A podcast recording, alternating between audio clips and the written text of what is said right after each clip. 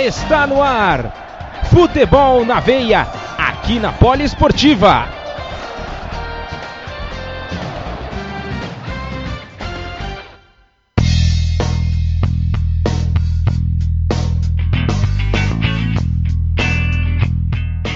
Olá, sejam todos muito bem-vindos a mais uma edição do nosso Futebol na Veia. Estamos na 26 edição do nosso programa, é mais uma pra conta. Eu sou Gabriel Marques, apresento este podcast semanal para vocês e estamos em mais uma quinta-feira aqui prontos para poder falar para vocês, contar um pouquinho mais sobre tudo que está rolando no mundo da bola. Gostaria de também receber em nosso programa mais uma vez o nosso comentarista Ícaro Dias. Muito bem-vindo ao nosso programa. Obrigado, Gabriel. Obrigado ao Poli Ouvinte que vai acompanhar essa nossa 26 edição. Número 26 ficou marcado por um grande jogador que teve uma linda carreira no futebol internacional. Acho que todo mundo conhece Edgar Davids. Estiloso, raibanzinho, o seu cabelo com dread, ele que jogou na Juventus, jogou no Milan. Lembrando que o óculos não era por um simples capricho. Glaucoma, né? ele tem um problema sério de glaucoma, então Davids jogava com esse óculos, um segundo volante espetacular, jogou muita bola. Quem, quem não gostava de colocar o óculos no jogador do, do Winning Eleven, ah, do sim. Pro Evolution Soccer, só por conta de Edgar Davids? Fora o talento que ele tinha com a canhotinha, que era sensacional. Também outro jogador que também fez história com a camisa 26, agora pegando um pouco pro cenário brasileiro, é o Dedé, o Dedé que jogou no Vasco a 26 e também no Cruzeiro com a camisa número 26. E o Hernanes, o profeta de Roma também. Começou com a camisa número 26, 26, né? E agora o Igor Gomes, né? A camisa número 26 do São Paulo também é uma promessa do futebol. Made in Cotia, né? É, como costumam dizer, made in Cotia. Gostaria de aproveitar também para fazer os nossos agradecimentos semanais, a gente não pode deixar de lado, né? agradecer ao Paulo Arnaldo da Poliesportiva, ao Luciano Carvalho do Futebol na Veia por abrirem as portas para a gente poder chegar até o seu celular, ao seu notebook, ao seu computador, à sua televisão, enfim, onde você pode acompanhar o nosso programa semanal, tá bom? Então, muito obrigado aos dois. Agradecer também ao Diego Spinelli da Web Rádio Mania de Recife e o PH Andrade da Web Rádio Arena BR, que eles também replicam o nosso programa, então também ajudam a propagar um pouquinho mais sobre o futebol no mundo. Exatamente, também mandar um abraço pro Eric lá da Fronteira Esportes com o Turning Camp. Não podemos esquecer nunca. Não podemos esquecer jamais o Turning Camp, que ele muito bonzinho, né? Continuou, ampliou esse desconto aí. Então você que quer participar, o desconto vai até o dia do, do Training Camp. Só acessar www.fronteiresportes.com. Lá tem o ícone do Training Camp. Terá jogadores da portuguesa, jogadores da seleção brasileira, o Christian Frost, o Rafael Glagliaroni. Enfim, você não pode perder, além do Paulo Rogério Damaro, o Paulo Mancha. E hoje, na dia que estamos gravando, é aniversário do nosso querido Lucas Vilela. Isso mesmo, eu ia chegar lá, era mais pra frente, Sim, estragou tem surpresa. Outra, tem outras pessoas também que tem é, um, um pontinho especial também na nossa querida Rádio Poliesportiva. Mandar um abraço principalmente pro nosso amigo Felipe Freitas. Nasceu o filhinho dele, o Pietro, então Felipe, boa sorte aí, sucesso agora nessa caminhada como papai do ano, viu, garoto? Seja muito bem-vindo, Pietro, que seja na, na família do Felipe Freitas aí ainda mais luz, ainda mais felicidade ainda na vida de vocês aí, papai e mamãe, devem estar bem felizes, né? Então, ah, mas um colorado pro mundo, né? Claro, com certeza. Então, já também mandando as felicitações ao papai fresco, Felipe Freitas. Tá certo, né, Gabriel? Felipe que durante muito tempo trabalhou aqui com a gente, a gente não pode Sim. esquecer também desse talentosíssimo repórter que é o Felipe. Que em breve ele volte a nos brindar com o seu dom como repórter. É muito bom esse menino, hein? Sem sombra de dúvidas. E vamos fazer o seguinte: vamos começar o nosso programa efetivamente. Essa semana tivemos mais jogos em, em, se tratando de Comebol. Tivemos Recopa, né? Primeiro jogo, o Flamengo passando por dificuldades nesta, nessa semana. E você ouve agora um resumo de tudo isso com o Juan Silva. O Juan Silva esteve ligado nessa última semana da Comebol e vai trazer todas as informações para você a partir de agora.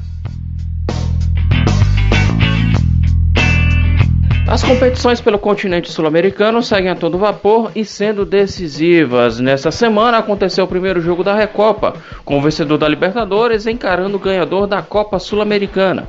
Dessa forma, o Flamengo enfrentou o Independente Del Valle no Equador e acabou empatando em 2 a 2. A decisão ficará para a semana que vem no Rio de Janeiro. Na Copa Sul-Americana, o Fluminense empatou em 0 a 0 com o União La Calera no Chile. Como empatou com gols em casa, o tricolor foi eliminado da competição. Já o Vasco empatou sem gols contra o Oriente Petroleiro e, como venceu em casa, garantiu seu acesso.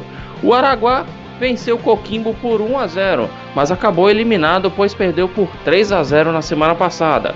O Alcas derrotou o Vélez por 2 a 1, mas saiu do torneio graças ao critério do gol fora de casa. Já o Potosí venceu o Melgar por 2 a 0, mesmo placar que foi derrotado na semana passada. Porém, os peruanos avançaram nos pênaltis. Enquanto isso, Huracan e Atlético Nacional empataram em 1 a 1, mas os colombianos venceram por 3 a 0 no primeiro encontro e avançaram. Por fim, o Esportivo Luquenho empatou com o Mineiro de Guaiana por 2 a 2. Continua no torneio graças à vitória na primeira partida. Pela Libertadores, os primeiros jogos da terceira fase eliminatória aconteceram e o saldo foi positivo para os mandantes. O Independente Medellín, por exemplo, derrotou o Tucumã pelo placar mínimo e vai com vantagem jogar na Argentina. O mesmo placar aconteceu com o Barcelona de Guayaquil, derrotando o Cerro Portenho do Paraguai. Por fim, o Tolima da Colômbia e o Internacional empataram sem gols e tudo será decidido no Rio Grande do Sul. Essas são as informações da Comebol. Eu sou Juan Silva para o Futebol na Veia Poliesportiva. Aqui o futebol corre com mais emoção.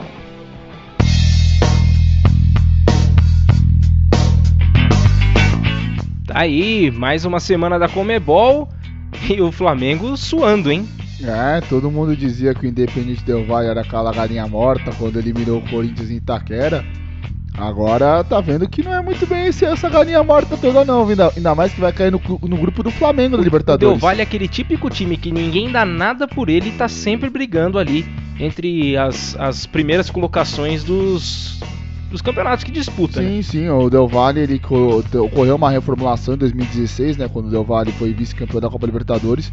E agora voltou aí a ser um time ascendente dentro do cenário sul-americano e vai incomodar muito esse grupo do Flamengo, o grupo do Flamengo que ainda pode ter o seu portenho. Então, achava que o, o torcedor do Flamengo já estava achando que o rumo ao bicampeonato tá facinho. Não sei se vai ser tão fácil assim não, viu?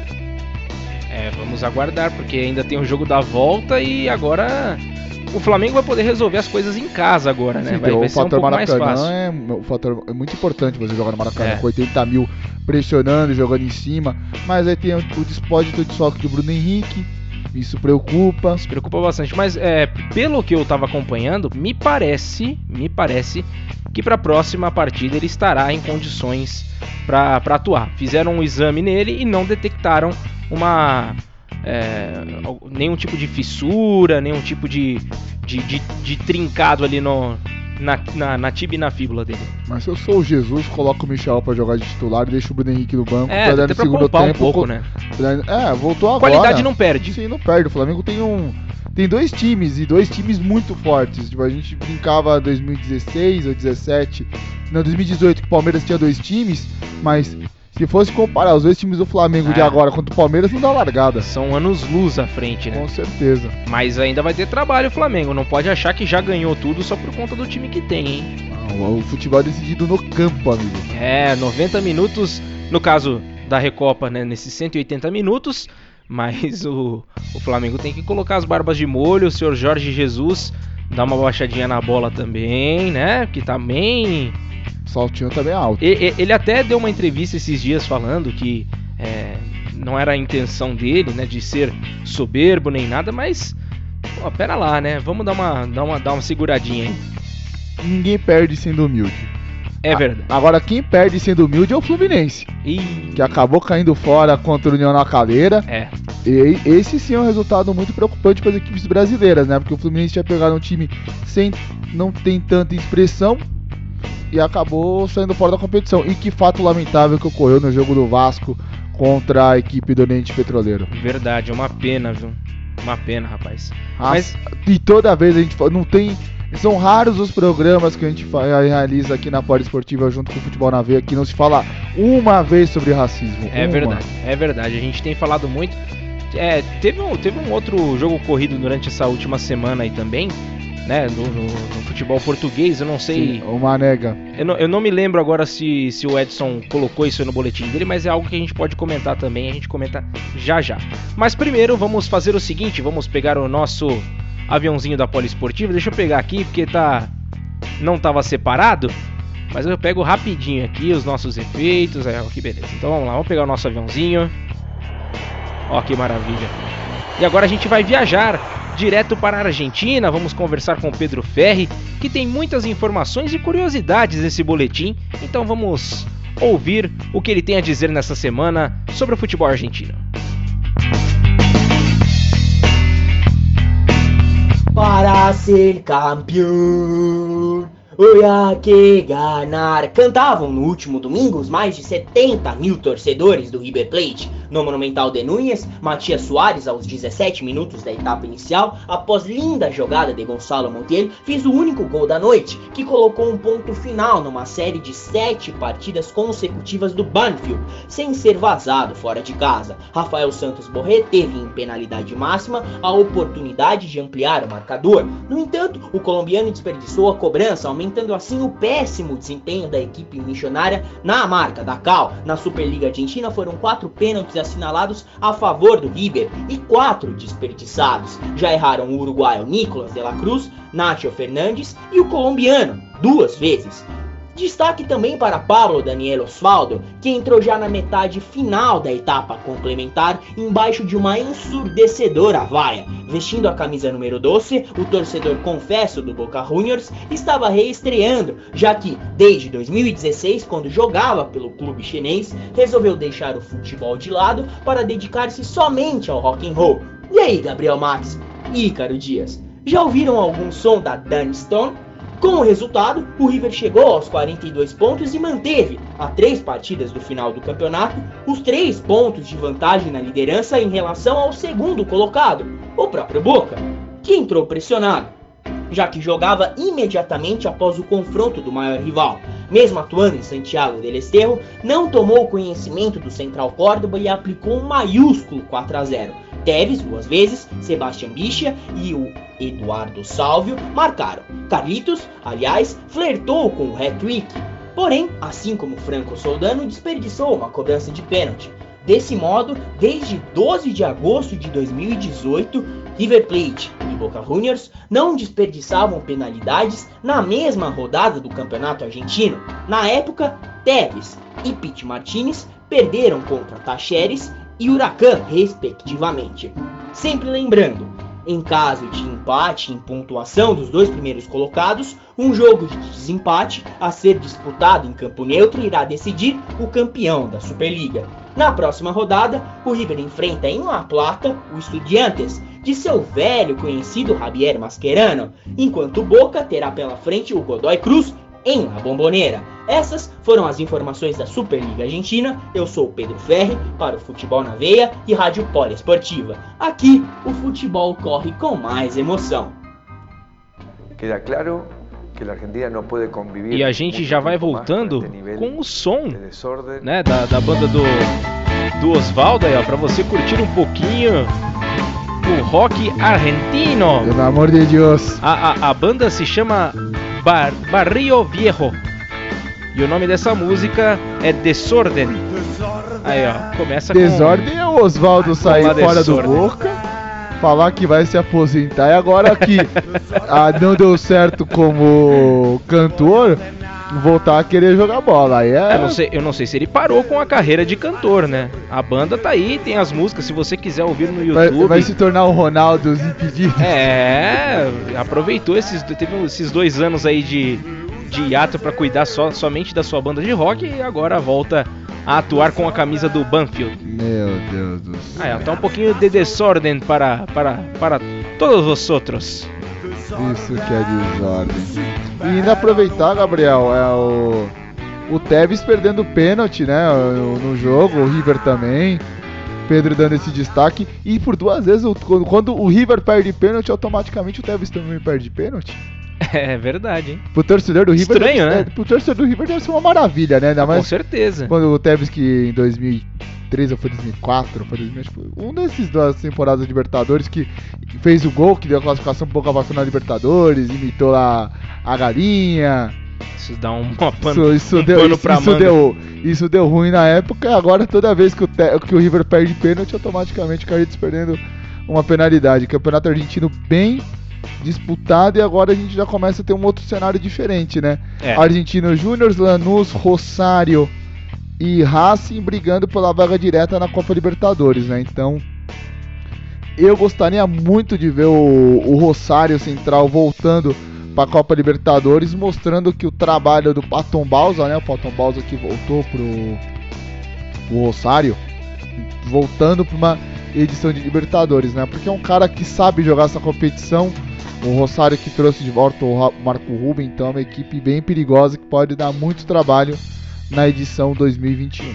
Ah, com toda certeza. E agora a gente vai fazer o seguinte: vamos pegar o nosso avião da Poliesportiva de novo. Aproveitando a nossa viagem para chegar até Montevideo. É, vamos chegar até Montevideo para falar com o Luciano Massi, ele que sempre está bem informado sobre tudo que rola na terra de Diego Lugano, na terra de Dário Pereira, Dario Pereira. Os São Paulinos gostam de, de lembrar bastante Nicolás Lodeiro. Nicolás Lodeiro, Louco Abreu. De Arrascaeta. É, grandes jogadores aí que já atuaram com a camisa celeste da, do Uruguai. E agora a gente vai ouvir o- tudo que rolou nessa última semana aí na primeira divisão de Uruguai. E o futebol segue a todo vapor na terra do segundo maior carnaval do mundo. É isso aí, viva la fiesta! Começando o nosso giro pelas canchas uruguaias, vamos falar sobre o retorno do torneio Apertura. A primeira rodada ficou marcada por uma zebraça. No domingo 16, a equipe do Rentistas superou o Nacional pelo placar de 2 a 0. Vale lembrar que o Rentistas acabou de subir da segunda divisão, enquanto o Nacional é o atual campeão uruguaio. Os gols dessa inédita vitória ficaram por conta de Maximiliano Falcon e Renato César. Vamos ouvir um dos tentos dessa zebra na voz dele, o inconfundível Alberto Kesman. Se escapó, entró al área, peligro de gol, viene gol, gol de Rentista, Renato César, fue la pelota contra el área, descuidado Nacional, la pelota metida al medio área chica y Renato César que entra tirando. Dando prosseguimento, vamos aos demais resultados da primeira rodada do Apertura. O Progresso bateu o Torque por 3 a 1. O Boston River de Louco Abreu e companhia superou o Deportivo Maldonado por 2 a 1. De maneira idêntica, a equipe do Penharol, comandada por Diego Forlan, venceu o Cerro por 2 a 1. Montevideo Wanderers e Defensor Sporting não saíram do zero, assim como River Plate e Fênix, que também empataram, só que por 2 a 2. E fechando o fim de semana, Los Arachanes do Cerro Largo venceram o Danúbio pelo placar mínimo, 1 a 0. Já na quarta-feira, 19, o Liverpool recebeu a equipe do Plaza Colônia e venceu por 1 a 0. Essa partida aconteceu no meio da semana por causa dos jogos de ambas as equipes na Copa Sul-Americana. Falando em Sul-Americana, além de Liverpool e Plaza Colônia, outras duas equipes uruguaias também disputam o torneio. Na quinta-feira 20, o Fênix encara o El Nacional do Equador. Na terça-feira de carnaval, o River Plate recebe o Atlético Grau, equipe peruana. Agora voltando ao Paisito, vamos aos destaques da próxima rodada do torneio Apertura. Anote aí, caro ouvinte. No sábado 22, o Boston River recebe o Rentistas e a equipe do Cerro Largo encara o todo-poderoso Nacional. Já no domingo 23, o Defensor mede forças contra o Penharol, Danúbio versus o Wanderers e o Progresso joga diante do Plaza Colônia. Essas foram as informações do Campeonato Uruguaio. Aproveitando o ritmo de carnaval, já estou com a minha fantasia e já já vou dar um pulinho ali, na Avenida 18 de Julio, a meca do carnaval no Paisito. Afinal, o Uruguai tem o segundo maior carnaval do mundo. Luciano Massi para Futebol na Veia e Rádio Poliesportiva, aqui o futebol corre com muito mais emoção. Aproveitando o clima de carnaval, Luciano Mas, segundo maior carnaval do mundo. Eu jurava que era ou na Itália, nos Estados Unidos, segundo o maior carnaval do mundo. Eu não imaginava que era no, no, Uruguai. É, eu também não imaginava, não. A gente não conhece muito, né? Eu não conheço tanto da, da cultura uruguaia, pelo menos relacionada ao carnaval, mas legal saber, hein? Não, sem, sem sombra de dúvidas. Aliás, eu acredito que o Luciano Mas deve ter pegado a fantasia com o Eric Filard, né? Aquela fantasia de Sheik das Arábias, né? de desfilar lá pelas lá pelo Uruguai, depois a capaz dele na, naquela, na, na Punta del Leste, lá praticar, jogar no cassino. Você não vai ser sempre o piadista do grupo, né? É verdade, malandro que é, né? Tá sempre ligado nessas, nessas piadocas aí. E o campeonato uruguaio, o que dizer com a volta, né, do, do campeonato? É, o Rentistas já aprontando, né? Já, já sobe pra. Que coisa, hein, rapaz? E o Nacional teve um jogador expulso, também atrapalha o desempenho da, da equipe nacional. Ninguém iria imaginar, né, que isso acontecer, né? Não, o, o resto, todos os, os, os, jogos foram bem equilibrados, né? O Cerro Largo sofrendo um pouquinho para vencer o Danúbio, mas o Danúbio é. é uma equipe tradicional. River Plate e Fênix, empate 2x2. O Fênix sofreu na temporada passada e o River já pensando na Copa Sul-Americana. Penharol sofreu pra, contra o Cerro, perdendo de, de 2x1, não venceu de 2x1, mas teve um jogador expulso. Boston River Maldonado jogo, jogo, jogo normal, vitória do Boston fora de casa. Um Wanderers Defensor também um jogo bem. Foi o jogo mais xoxo da rodada, né? Um 0x0 que ninguém gosta de acompanhar. E o Torque, que é aquele time que é. Que o Manchester City tem algumas ações sobre esse time, é um time de empresários. Aí já perdendo logo na sua estreia por a equipe do Progresso por 3x1. Tá certo, então, agora já falado sobre o Campeonato Uruguaio, vamos pegar o nosso avião da Poliesportiva, Vamos aproveitar para fazer mais uma viagem. Agora a gente vai chegando no México. Vamos falar sobre o tequilão. O que temos no tequilão dessa semana? A gente vai saber agora com o Márcio Reis, que tem tudo na ponta do lápis ali e já trouxe pra gente o que de melhor aconteceu no tequilão, o que, que tá pegando aí nesses últimos nesses últimos dias. Tem a Conca Champions aí também, né, nesses é, com os confrontos já. Então você acompanha agora no boletim do Márcio Reis todas as informações do que rolou e o que vai rolar ainda na terra do sombreiro, na terra do, do da, taco? De la, da, de la cucaracha. É, o terra do Chavo. É, isso mesmo. Chavo de noite. Então vamos com ele então. Márcio Reis chega mais e nos informe sobre o tequilão da semana. Olá, Gabriel Max e Icaro Dias, como estão vocês? Listos a mais um Tequilon? Eu espero que sim, que além da tradicional Liga MX, temos a Copa Clausura e o torneio mais importante do continente, a Conca Champions. Nós vamos começar pela Liga MX, que agora tem novo líder. Após a derrota que o Leão sofreu na última sexta-feira por 3 a 1 para o São Luís, agora os guerreiros caíram para a terceira posição. Quem se beneficiou com isso foi o Pumas, que fora de casa bateu o Toluca por 3 a 2 de virada, e foi um jogo insano. Os Diabos Rojos saíram na frente aos 30 segundos de jogo. O Pumas foi e empatou, só que o Toluca fez mais um e ficou na frente de novo. E tudo isso só na primeira etapa. Aí no segundo tempo o Pumas empatou e aos 69 minutos. Sigue le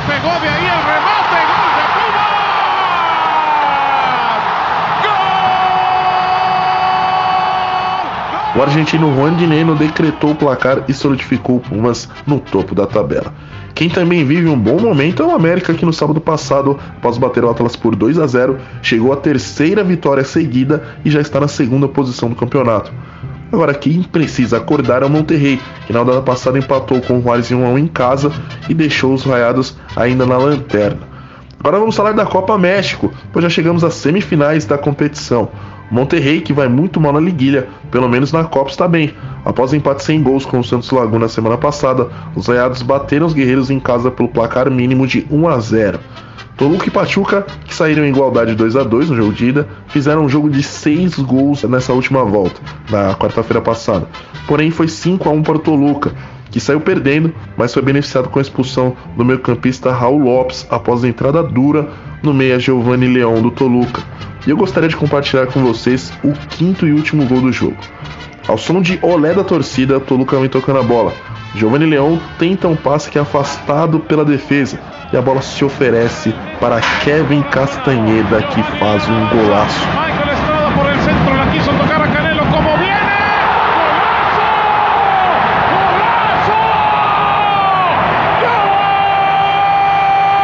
Cholos de Tijuana se garantiram com o placar da ida de 3 a 1, pois na volta o jogo ficou no 0 a 0.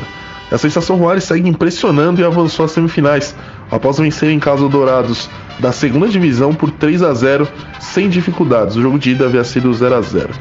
E temos data e local dos confrontos das semifinais.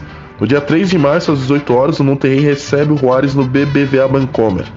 No mesmo dia e horário, só que no Estádio Caliente, o Toluca pega o Tijuana. Os jogos de volta serão definidos no dia 11 de março.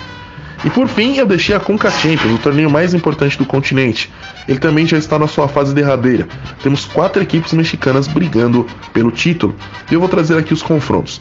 Atlanta United dos Estados Unidos contra o Deportivo Motagua de Honduras, que se enfrentam pela primeira vez na história. América do México e Comunicações Futebol Clube da Guatemala. Essas duas equipes já se enfrentaram pela Conca Champions mesmo, só que na temporada 2014-2015, em jogos válidos pelo Grupo 8. Na ocasião, eles empataram em 1 a 1 no estádio Cementos Progresso da Guatemala e 2 a 0 na volta no México. Cruz Azul e Portmore United da Jamaica, confronto inédito também. Leon e Los Angeles Futebol Clube, não Los Angeles Galaxy. Outra partida histórica para as equipes que irão duelar pela primeira vez. Tigres e Aliança FC de El Salvador, e o Aliança que frequentemente disputa com Champions nunca havia enfrentado o Tigres. Esse será o primeiro confronto das equipes. New York City e AD San Carlos da Costa Rica. Seattle Sounders e Clube Deportivo Olímpia de Honduras, que se enfrentaram pela Conca Champions na temporada 2015-2016, sendo uma vitória para cada lado, 2 a 1 nos Estados Unidos e 1 a 0 na Costa Rica. E por fim, Montreal Impact do, do Canadá contra Deportivo Saprissa da Costa Rica. Bom, esse foi o Tequilão de hoje. Semana que vem eu volto trazendo tudo que rolou no país Azteca. Eu sou Márcio Reis para o Futebol na Veia Rádio Poliesportiva. Aqui o futebol corre com mais emoção. Tá aí as informações, tanto do Tequilão quanto da Conca Champions também, né? É importante a gente já ter esses confrontos já todos definidos. E da tequilinha também, né? Que a... a tequilinha, tequilinha também, que é pra um aperitivo, né? Ah, o Monte Rei que gosta só de jogar Copa, né? Ah, sim. O Monte Rei no campeonato regular, muito mal. Muito aquém, né? É. E pegando por um outro por um outro lado, Gabriel, o Leão que tá muito bem no campeonato mexicano, ocupando a terceira colocação, tudo bem que perdeu na, na última rodada e com isso acabou sendo ultrapassado pelo América e pelo Pumas mas na Conca Champions venceu a equipe do Los Angeles FC ontem por 2 a 0, né? Passando os jogos que ocorreram ontem, né? O Leão venceu o Los Angeles FC por 2 a 0. O Aliança venceu o Tigres por 2 a 1. O Motagua empatou com o Atlanta United em 1 a 1.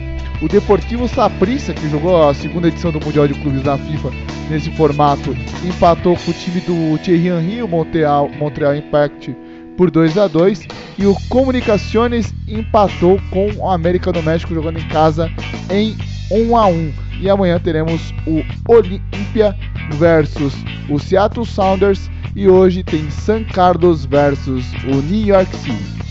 Muito bem, já temos os placares atualizados e na próxima semana todo um apanhado também do que, rolou nessa Conca Champions.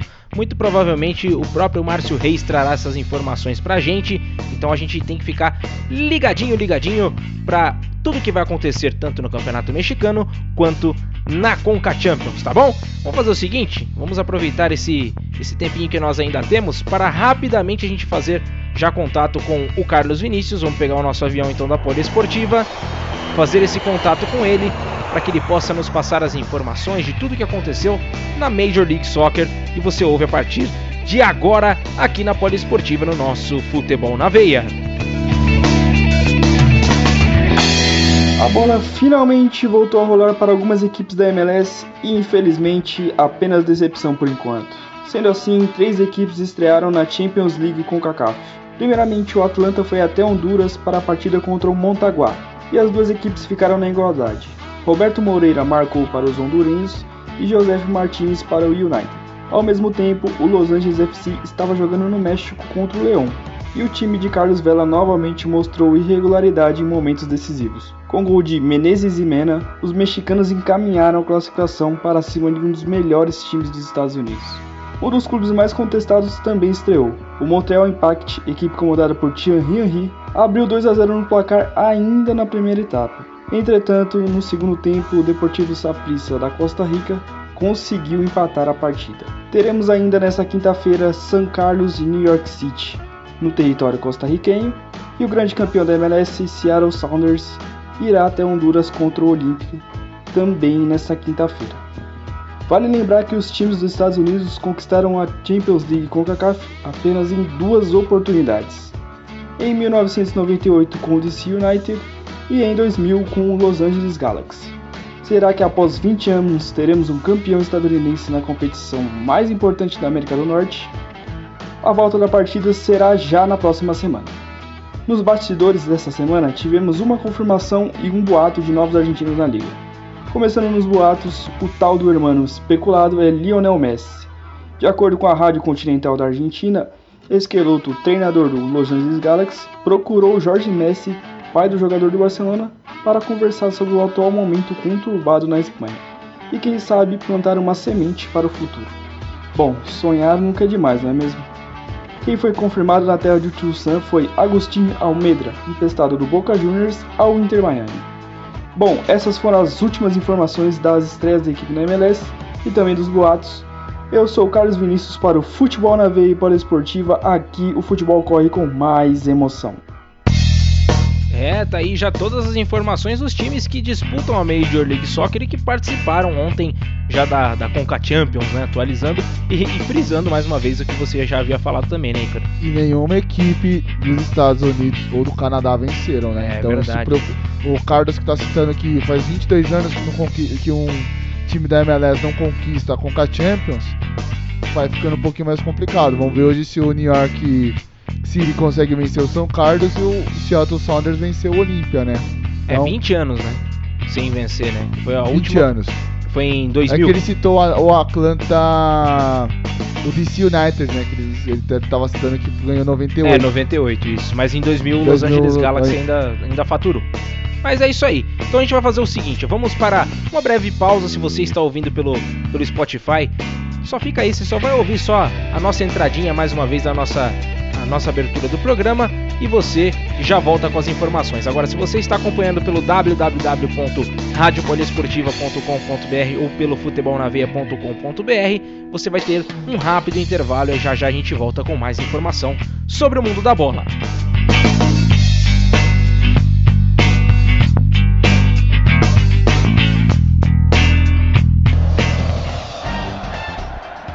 Você está ouvindo Futebol na Veia.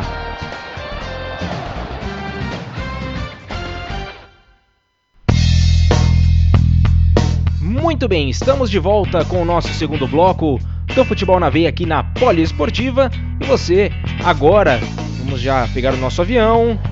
Vamos agora com destino à Europa. Vamos falar sobre futebol alemão. O Guilherme Ribeiro tem todas as informações. O nosso querido 7 a 1 já está a postos com tudo que rolou, inclusive com aquela provocadinha básica em outros campeonatos, né? Teve jogo da Champions League, então o garotinho tá animado durante essa semana, viu? Com a vitória principalmente do Red Bull Leipzig. Então vamos com o Guilherme Ribeiro e as informações do campeonato alemão.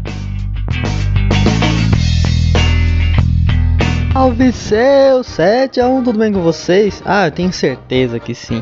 Até porque o carnaval deixa todo mundo feliz. E a minha comemoração começou lá na sexta-feira, com a abertura da 22ª rodada da Bundesliga. E o Acadêmicos de Dortmund batendo até então invicto em 2020 Águias de Frankfurt por 4 a 0, com direito a gol do criticado polonês Piszczek.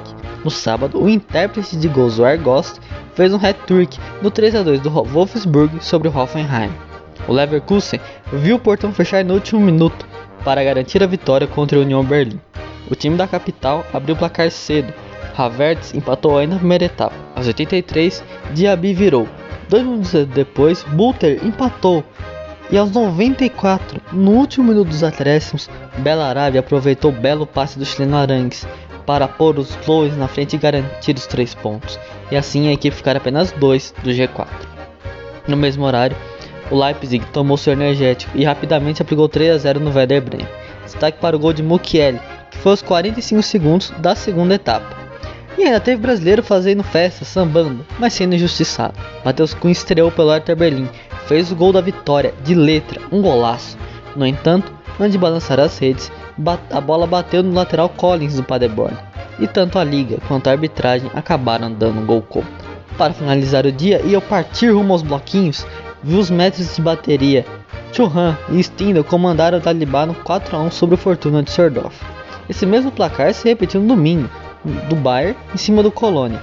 Destaque para um 3 a 0 dos bávaros em apenas 12 minutos. Acho que os alemães estavam querendo fazer que nem o Romário lá na época do Barcelona.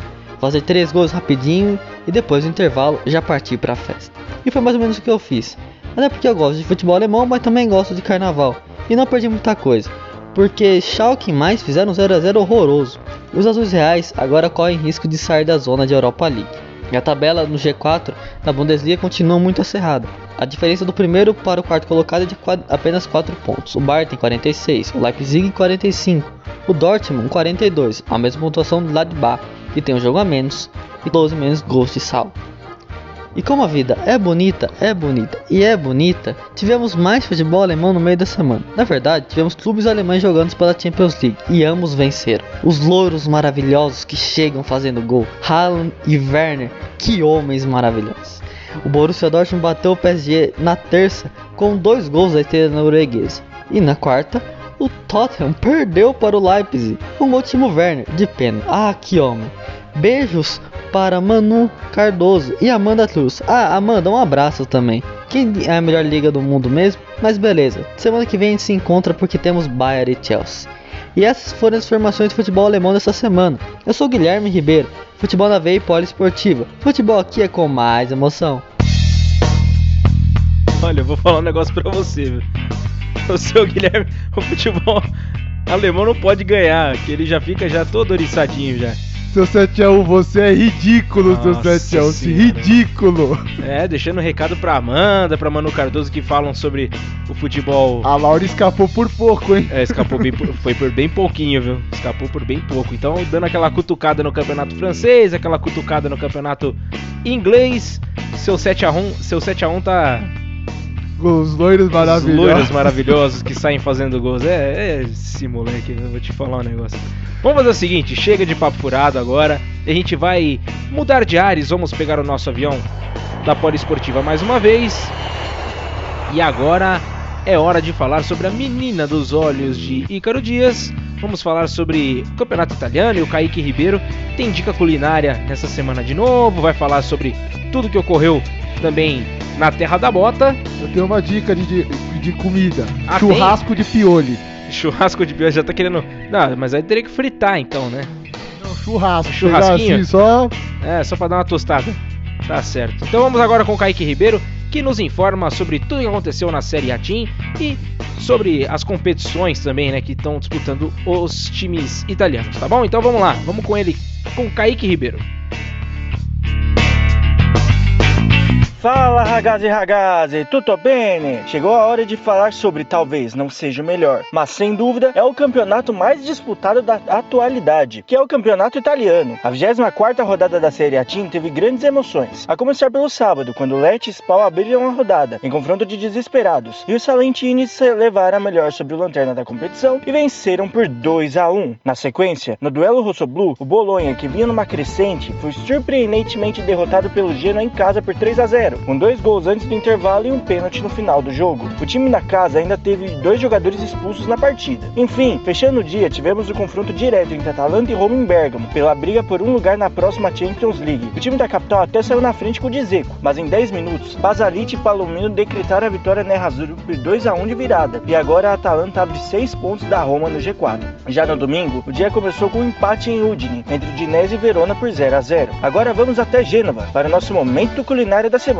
A cidade do Genoa e da Sampdoria é conhecida por ser uma cidade portuária na Itália. Então, um dos pratos que recomendo é o macarrão alla genovese trenete, feito com molho pesto acompanhado de frutos do mar. Fomos até lá porque no estádio Luigi Ferraris vimos um baile da Fiorentina sobre a Sampdoria, hein? A Viola goleou a equipe de Claudio Ranieri por 5 a 1 fora de casa e os mandantes voltaram a beirar a degola, em jogo que teve duas expulsões e vários gols, né? Também tivemos a vitória do Parma fora de casa sobre o Sassuolo por 0 a 1 e também tivemos um show argentino em Turim. A Juventus recebeu o Breccia no Allianz Stadium. O atacante argentino de bala fez grande partida e anotou um gol. Quadrado deu números finais e a Juve retomou a liderança vencendo por 2 a 0. Já o Napoli voltou a vencer e deixa o Cagliari afundado na crise. Sem vencer em 2020, os Rossoblu foram derrotados em casa por 1 a 0 com gol de Mertens e seguem ladeira abaixo na tabela. Para encerrar o domingo, a Lazio mostra que não tá para brincadeira e vai brigar sério até o fim pelo Scudetto. O time Bianco Celeste recebeu a Internazionale no Estádio Olímpico. Os Nerazzurri até saíram na frente, mas com gols de Immobile e Milinkovic Savic, o clube da capital virou, venceu por 2 a 1 e assumiu a vice-liderança da Série A. Il tiro, rete, il pareggio della Lazio. Esattamente al quinto minuto nel corso del secondo tempo cambia ancora il parziale allo Stadio Olimpico di Roma. Ha pareggiato la Lazio, ha pareggiato Ciro Immobile sul calcio di rigore, un calcio di rigore perfetto. Tirato... Enfim, para fechar a rodada, que fase de rebite. O croata do Milan marcou novamente e ajudou os rossoneiros a vencerem o Torino por 1 a 0. A classificação da Série A tinha essa. A Juventus lidera com 57 pontos, na, na vice-liderança está a Lazio com 56 pontos. A Inter perde duas posições e está em terceiro com 54. Fechando o G4 está a Atalanta com 45 pontos. 6 pontos abaixo está a Roma com, em quinto com 39, seguida do Verona em sexto com 35 pontos. No Z3, o Genoa está em 18º com 22 pontos, mas já pressiona a rival Sampdoria em 17º com 23. Enfim, Breccia com 16 em 19 e a Spal na lanterna com 15 pontos são os últimos colocados e terão missão difícil para não ir e parar na Série B na próxima temporada. Essas foram as informações do futebol italiano. Eu sou Kaique Ribeiro para Futebol na Veia e Rádio Poliesportiva. Aqui, o futebol corre com mais emoção. Arrivederci! Aí as informações do futebol italiano para você, Ícaro Dias. Juventus conseguindo um bom resultado, agora pressionada pela equipe da Lazio que venceu bem a Internacional de Milão, correndo atrás. Com o tiro imóvel em 20, é, são 24 rodadas italiano, tiro imóvel com 26 gols, é, liderando a chuteira de ouro na Europa. A equipe do Milan voltou a vencer, derrotando o Torino. O Torino que também está numa draga danada. O Kaique citou aí que a equipe da, do Cagliari está mal, mas o Torino também está pior que o Cagliari, né? Que o Cagliari pelo menos empatou 3 e perdeu duas. O Torino perdeu 5 seguidas. Então a equipe de Turim sofrendo bastante. O Napoli tentando ali pelo menos uma vaga na Liga Europa, né? Que treinada por Gennaro Gattuso, assim como o Milan também que está na oitava colocação, três na oitava colocação na mesma pontuação que o Verona, né? O que, o que diferencia o Milan para o Verona são os, é, são os critérios de empate, então o time rossoneiro tentando buscar uma vaga para as próximas competições europeias, Gabriel. Tá certo, é isso aí. Agora a gente vai fazer o seguinte, vamos agora partir para a Espanha, vamos pegar o nosso avião mais uma vez. Já munidos de passagem, as nossas bagagens todas certinhas, a gente vai agora desembarcar para conversar com Lauren Berger. Lauren, que também já está com tudo pronto, todas as informações já na pedra para poder passar para a gente de tudo que vem acontecendo no futebol espanhol. Então vamos ouvi-la. Olá, chicos e chicas mais lindos desse mundo. E olha quem voltou para falar sim do campeonato mais técnico do mundo, mas também o mais sensacional e cheio de reviravoltas do mundo. Isso mesmo, vocês já sabem que eu vim falar do campeonato espanhol. E olha, a 24 rodada da La Liga aconteceu no último final de semana e tivemos aí alguns tropeços que podem mudar muito o rumo do torneio. Então, começando os confrontos, o Valência recebeu o Atlético de Madrid e cada time anotou dois gols, ficando no empate. Na sequência, o Mallorca, que tem fugido da zona de rebaixamento, venceu o Alavés por 1 a 0. Já o Barcelona entrou em campo contra o Retafe e teve um bom resultado. Griezmann e Sérgio Roberto marcaram. Angel Rodrigues conseguiu anotar o gol de honra e diminuir a diferença, mas não adiantou. O Barça venceu por 2 a 1. E quem também ficou pelo mesmo placar foi o Vídeo Real, que levou a melhor sobre o Levante diante de seus torcedores. E olha, se tem uma coisa que aconteceu nessa rodada, foi o placar de 2 a 1, viu? Porque quem também ficou pelo mesmo resultado foi o Granada e Real Valladolid. O Granada, que jogou em casa, venceu de virada e levou vitória. O Sevilha, também jogando em casa, enfrentou o Espanhol. E olha, o Sevilha até saiu na frente, mas os visitantes conseguiram marcar dois. Na sequência, os catalães tiveram um jogador expulso. Então, com um a mais em campo, o Susso deixou tudo igual.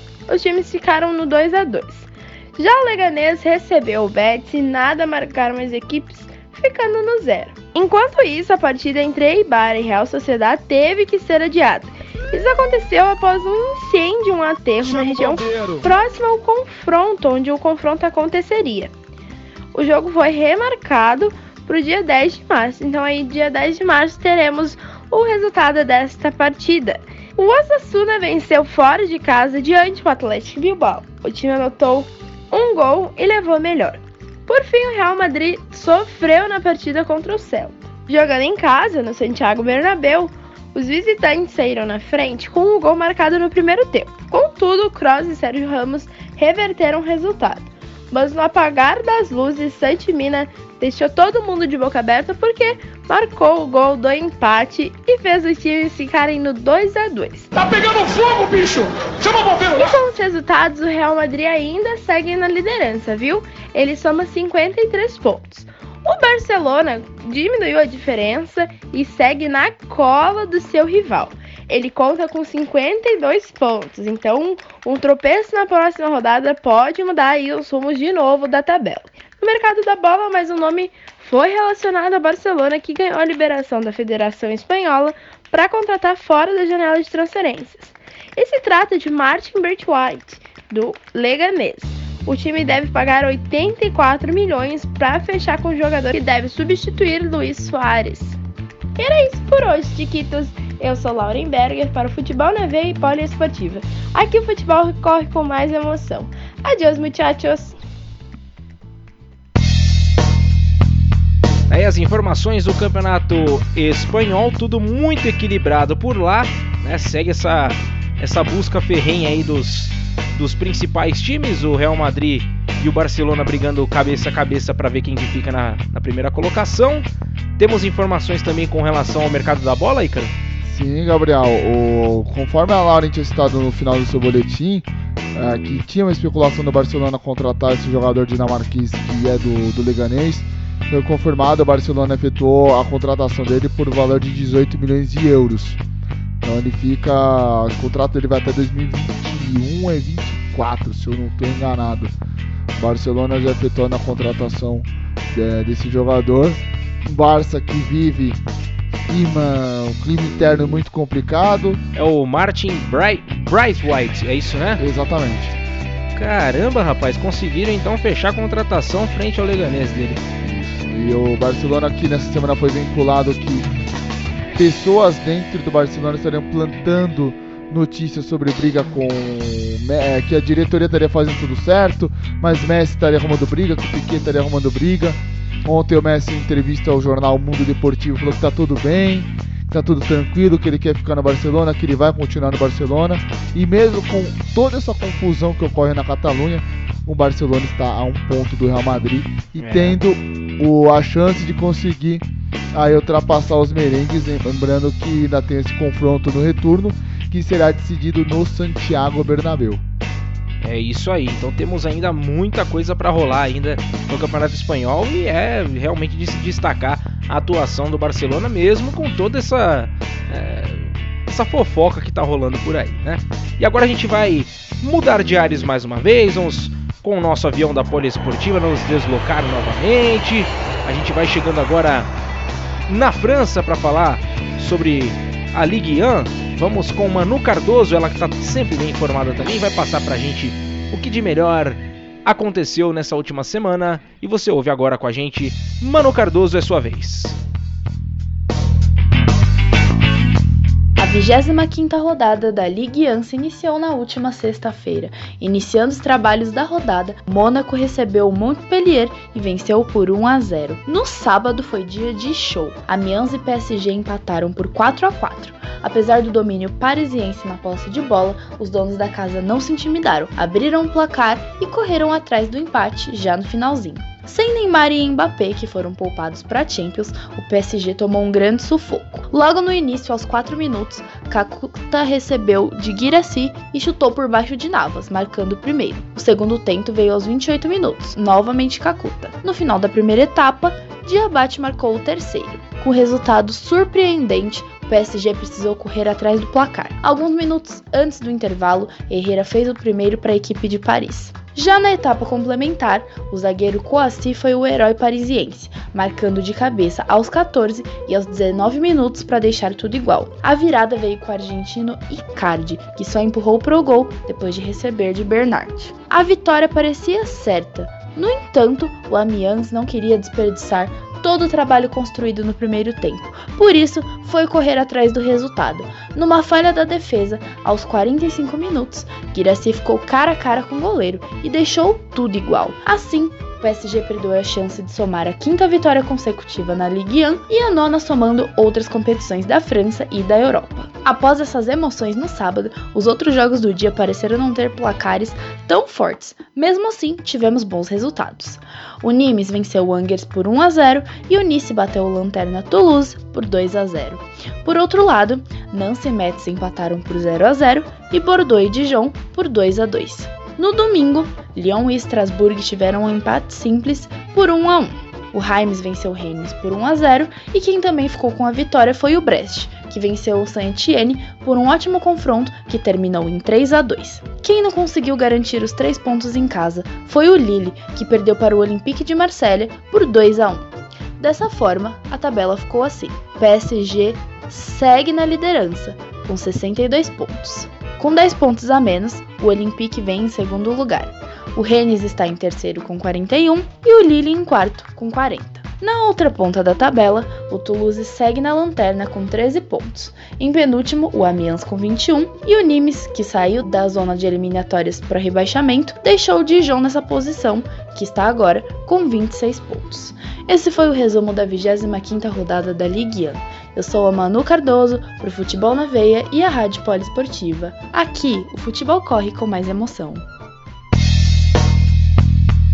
É, segue tudo tranquilo no campeonato francês para o PSG, mas lá na, na Champions League o negócio já não é do mesmo jeito, né? Foram poupados o Mbappé e Neymar, mas as coisas não fluíram da, da, da maneira que eles queriam.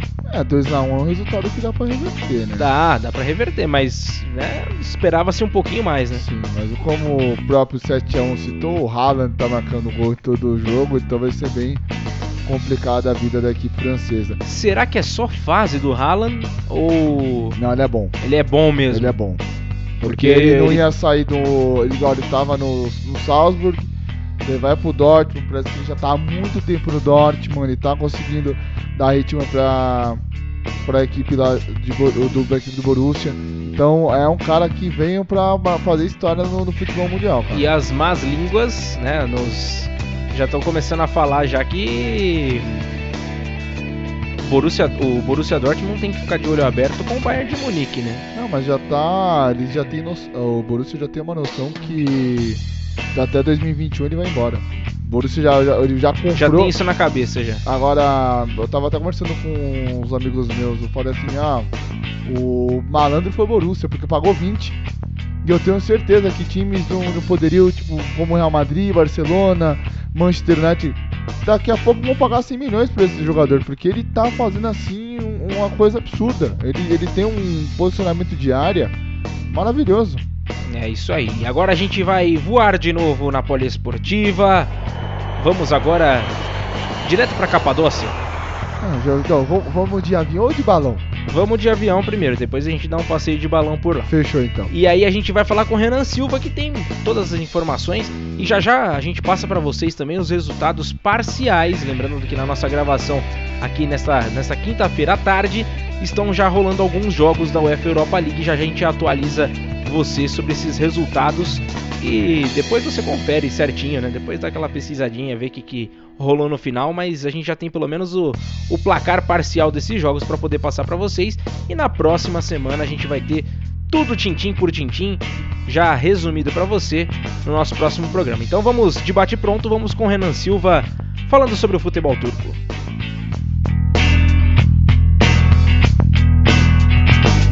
Caro Gabriel Max, caro Ícaro, caros ouvintes. Chegou a hora de falarmos da Super League e a 22ª rodada realizada no último final de semana. Na sexta-feira, o Besiktas decepcionou e foi derrotado fora de casa pelo Başakşehir por 1 a 0. Robinho, o rei das pedaladas, sequer foi relacionado novamente. Quem diria? O Águia Negra segue com 36 pontos na sétima posição. E o Fenerbahçe, hein? Foi derrotado no sábado fora de casa pelo Ankara Gucci por 2 a 1, somando a terceira partida sem vitória no campeonato. O Canário Amarelo segue com 38 pontos na sexta posição. Já no domingo, o Galatasaray derrotou o Yeni Malatyaspor por 1 a 0 no estádio Turk Telecom. O Leão segue rugindo e chegou aos 42 pontos, assumindo a terceira posição. No sábado, pela 23ª rodada, o Besiktas recebe o Trabzonspor no Vodafone Park. No domingo, teremos o histórico Derby de Istambul, com o Fenerbahçe recebendo o Galatasaray no estádio Ülker. Bom, meus caros, após dar as informações do futebol da Turquia, chegou a hora de dar aquele passeio de balão na Capadócia. Eu sou Renan Silva, futebol na veia e rádio poliesportiva. Aqui, o futebol corre com mais emoção. É as notícias do futebol turco, sem muitas movimentações ainda, né? Sem muita movimentação, mas olhando para a tabela, Galatasaray em terceiro, Fenerbahçe Tá chegando, tá chegando. Podemos ter um jogo que, vai, que pode cair essa diferença para um ponto, né? Pro, pro é, Fenerbahçe chegar ali na, no G4. Mas o Galatasaray vem num melhor momento, como o próprio, uh, como o Carlos Renan Silva citou, vem de duas derrotas e um empate. E o Galatasaray vem de cinco vitórias consecutivas, tá? Igual o Transaspor também, que também tem 25 vitórias consecutivas. O Galatasaray está a dois pontos de assumir a liderança. Então o campeonato turco. Tá brigado, né? E eu havia falado assim que sem muitas mudanças, mas mudou a liderança assim, né? O Trabzonspor está na liderança com 44 pontos. O Sivaspor, que era o líder na semana passada, já caiu para quarto já. É o Sivaspor que vem de quatro jogos sem vencer, né? É... Empatou dois e perdeu dois. E por conta dessa última derrota, foi superado, porque os outros times todos conseguiram vencer nessa última rodada, né? Que estava ali por, por perto. Então, Trabzonspor é, né, o Istambul Başakşehir e o Galatasaray todos ultrapassaram o Sivaspor. Com 44, 43 e 42 pontos respectivamente, a mesma pontuação do Galatasaray com o Sivaspor, né, 42 pontos, porém nos critérios de desempate o Galatasaray fica à frente. É, o Campeonato Turco chegando numa reta decisiva, né? Já estamos na, na 22 segunda rodada, né? Início do do retorno do turco. E só lembrando que o Trabzonspor tem um jogo a menos, hein? Ah, isso aí já complica. Por causa que ele jogou a Copa, a Liga Europa, né? Então isso. Tem, a tabela tá diferente, mas ele possui o artilheiro da competição, né? O Alexander Zlorot. Então tem essa, essa vantagem, assim, essa equipe do Trabzonspor que conseguiu assumir a liderança.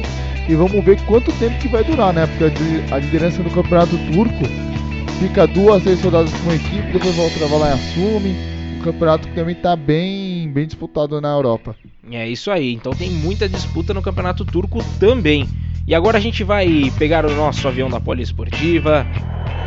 Vamos de encontro a Edson Guimarães para falar sobre o Campeonato Português, a Liga NOS, né, a primeira liga de Portugal.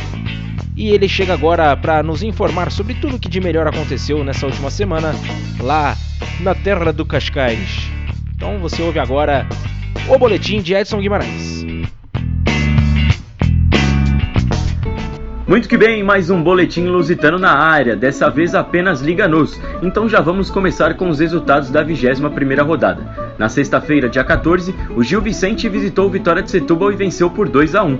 Já no sábado, quatro partidas e apenas seis gols. O Santa Clara bateu o Tondela por 1 a 0, Portimonense e Moreirense ficaram no 1 a 1 o líder Benfica foi surpreendido em pleno estágio da luz, perdendo para o Braga por 1 a 0, somando a sua segunda derrota consecutiva. E outro empate dessa vez entre Rio Ave e Sporting, também em 1 a 1.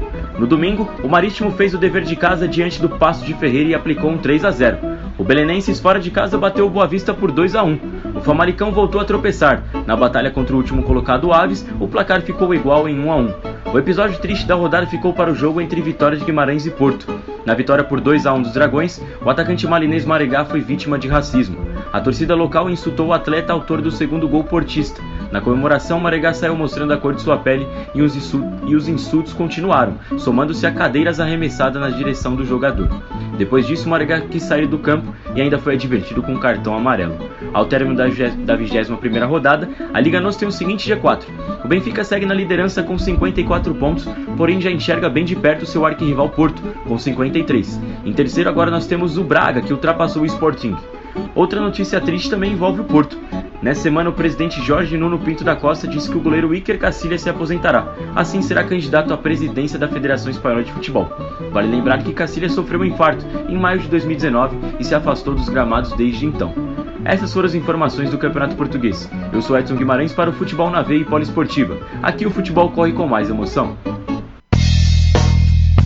Falamos há pouco sobre racismo no futebol e é a recorrência, né? A gente tem esse caso do Marega, que além de tudo que aconteceu, de todo o vexame da, da torcida do, do, do, do Vitória, né? É, teve é, um cartão amarelo pro Marrega, ele saiu ainda mostrando, né, fazendo um sinal, mostrando o dedo do meio para a torcida. Foi um espetáculo bem triste de se ver, uma pena que o racismo continue acontecendo no futebol principalmente né, em casos recorrentes lá na Europa. É, não digo. É... Você falou que foi um espetáculo, para mim foi uma tragédia. Porque você ter casos de racismo. Não, esse tipo de espetáculo não, sim, sendo... sim. É, porque às vezes a pessoa acaba entendendo tipo, futebol, espetáculo, tipo, como não, uma coisa. Não, não. não, eu sei que você falou só pra tentar, porque sempre tem gente que acaba pegando, vendo outras coisas no, no mundo. O mundo hoje em dia tá um mundo muito caótico tão caótico que eu não entendi até agora porque que o árbitro deu um cartão amarelo. Ah, não dá pra entender. Isso, né? isso é um absurdo. Foi igual o Neymar na semana passada quando ele foi dar o drible que ele tomou o cartão amarelo. Eu não tô entendendo. Será que o árbitro realmente quer aparecer?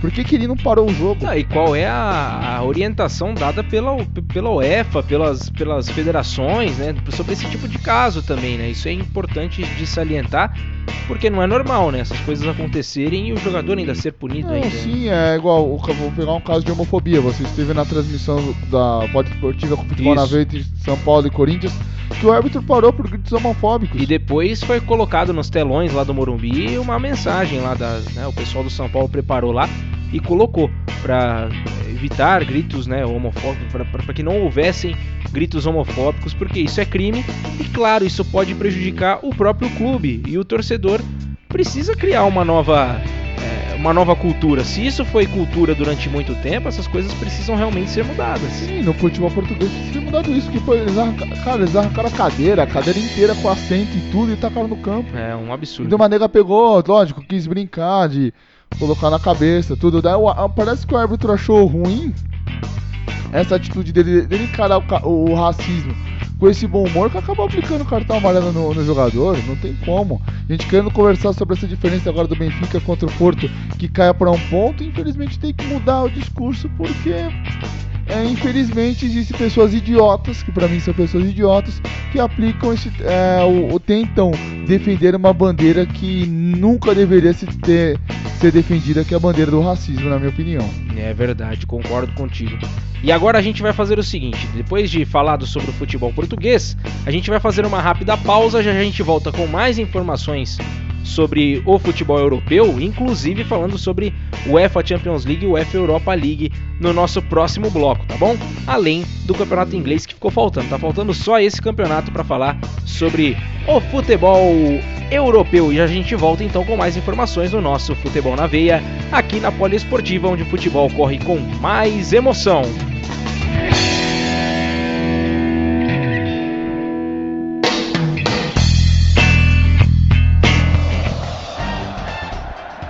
Você está ouvindo Futebol na Veia.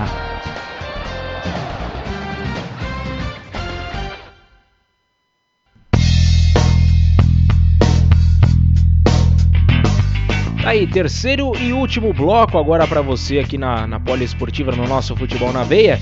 E a gente vai de, de bate pronto já pegar o nosso avião da Poliesportiva para embarcar direto para Londres Vamos agora falar sobre o futebol, tudo que tem acontecido dentro e fora de campo, porque temos as informações sobre o Manchester City, né? O Manchester City que foi punido e pode perder até título de, de, campeonato de 2014 aí, tem, tem um monte de, de coisa que pode acontecer com o Manchester City e de fato já estão fora das próximas duas edições da UEFA Champions League. Então, você ouve agora um resumo sobre tudo isso e um pouquinho mais com Amanda Cruz falando sobre a Premier League.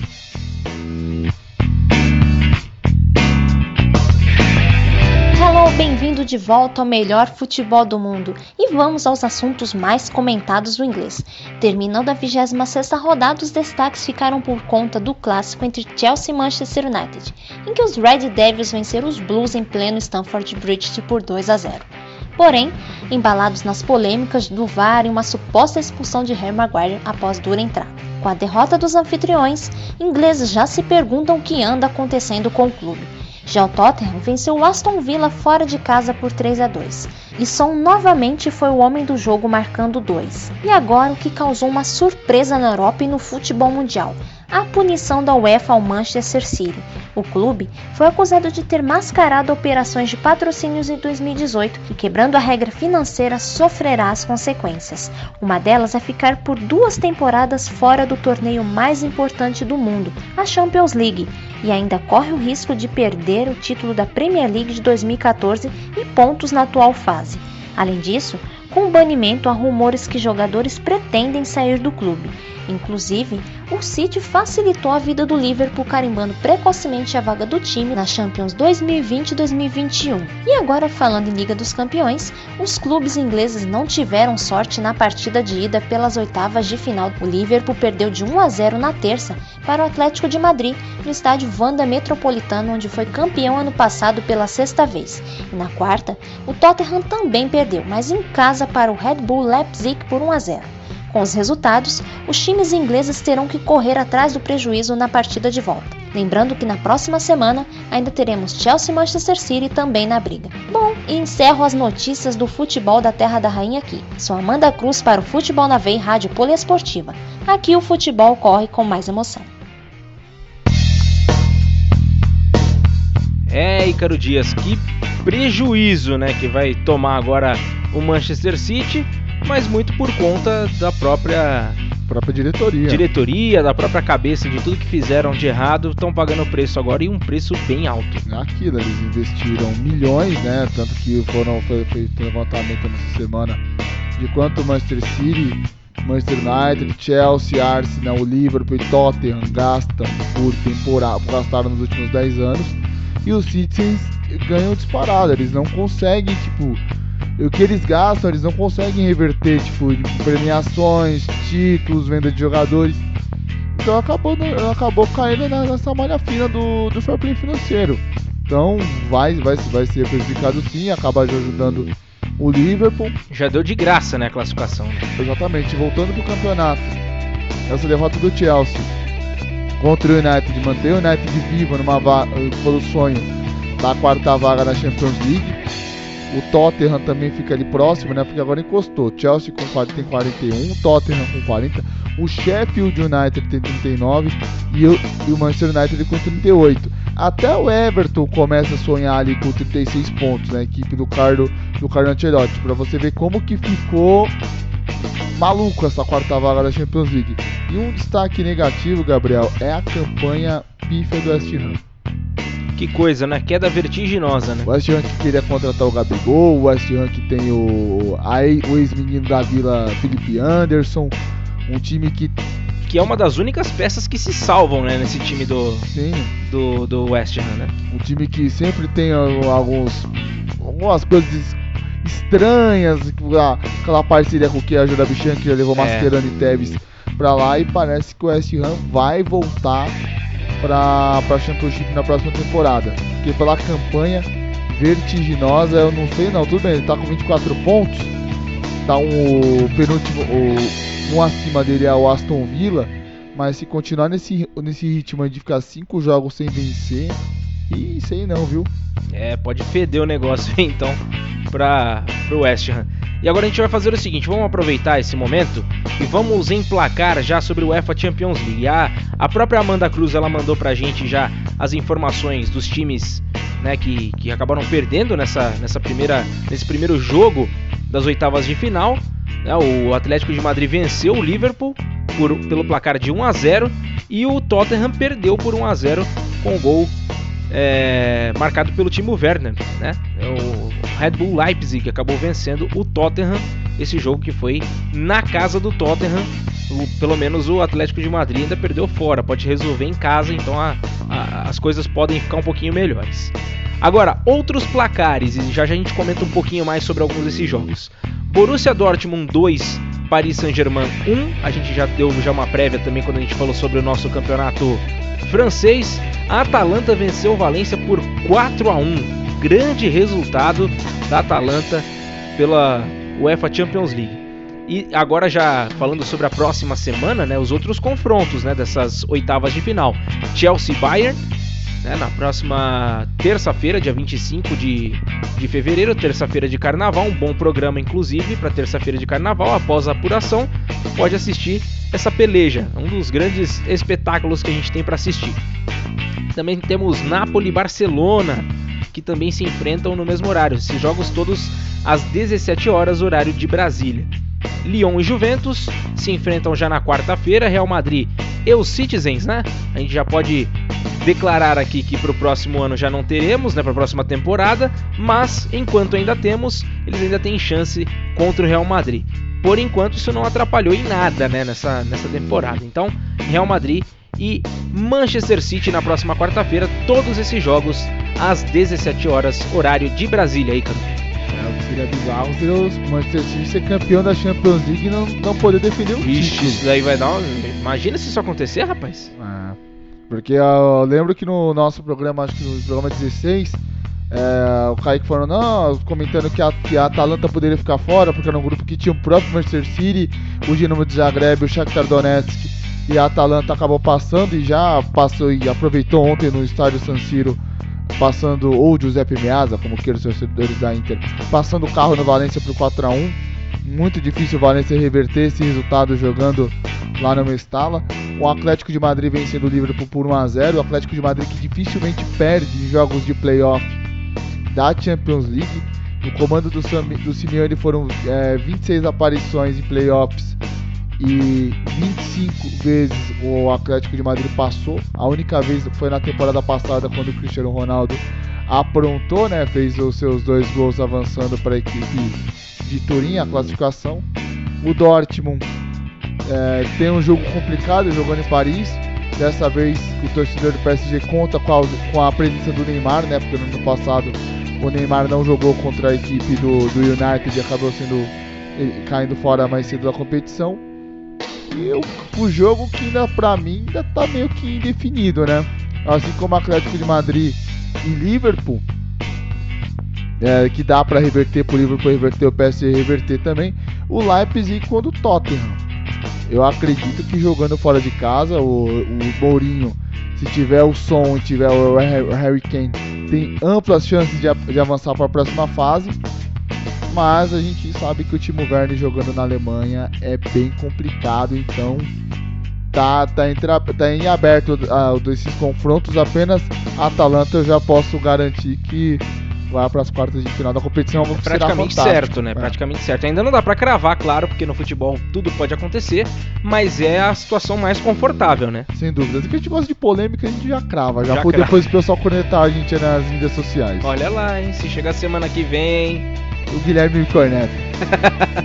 tá certo. E agora a gente vai passar a fase de 16 avos de final da UEFA Europa League. Entraram times que, que ficaram pelo caminho aí na, na Champions League, né? O caso do Ajax, caso Deixa eu ver quem mais aqui. Inter de Milão. Inter de Milão também tá aqui nesse bolo. O Salzburg. O Salzburg. Também. Então tem alguns times Clube aqui. Brugge. Clube Brugge. Então Shakhtar tem. Donetsk e Benfica que estão jogando agora. Isso, isso. E a gente tem então esses clubes que estão entrando, né, de, de gaiato, digamos assim, entrando nesse momento na disputa da UEFA Europa League. E, e a gente já tem aqui alguns placares.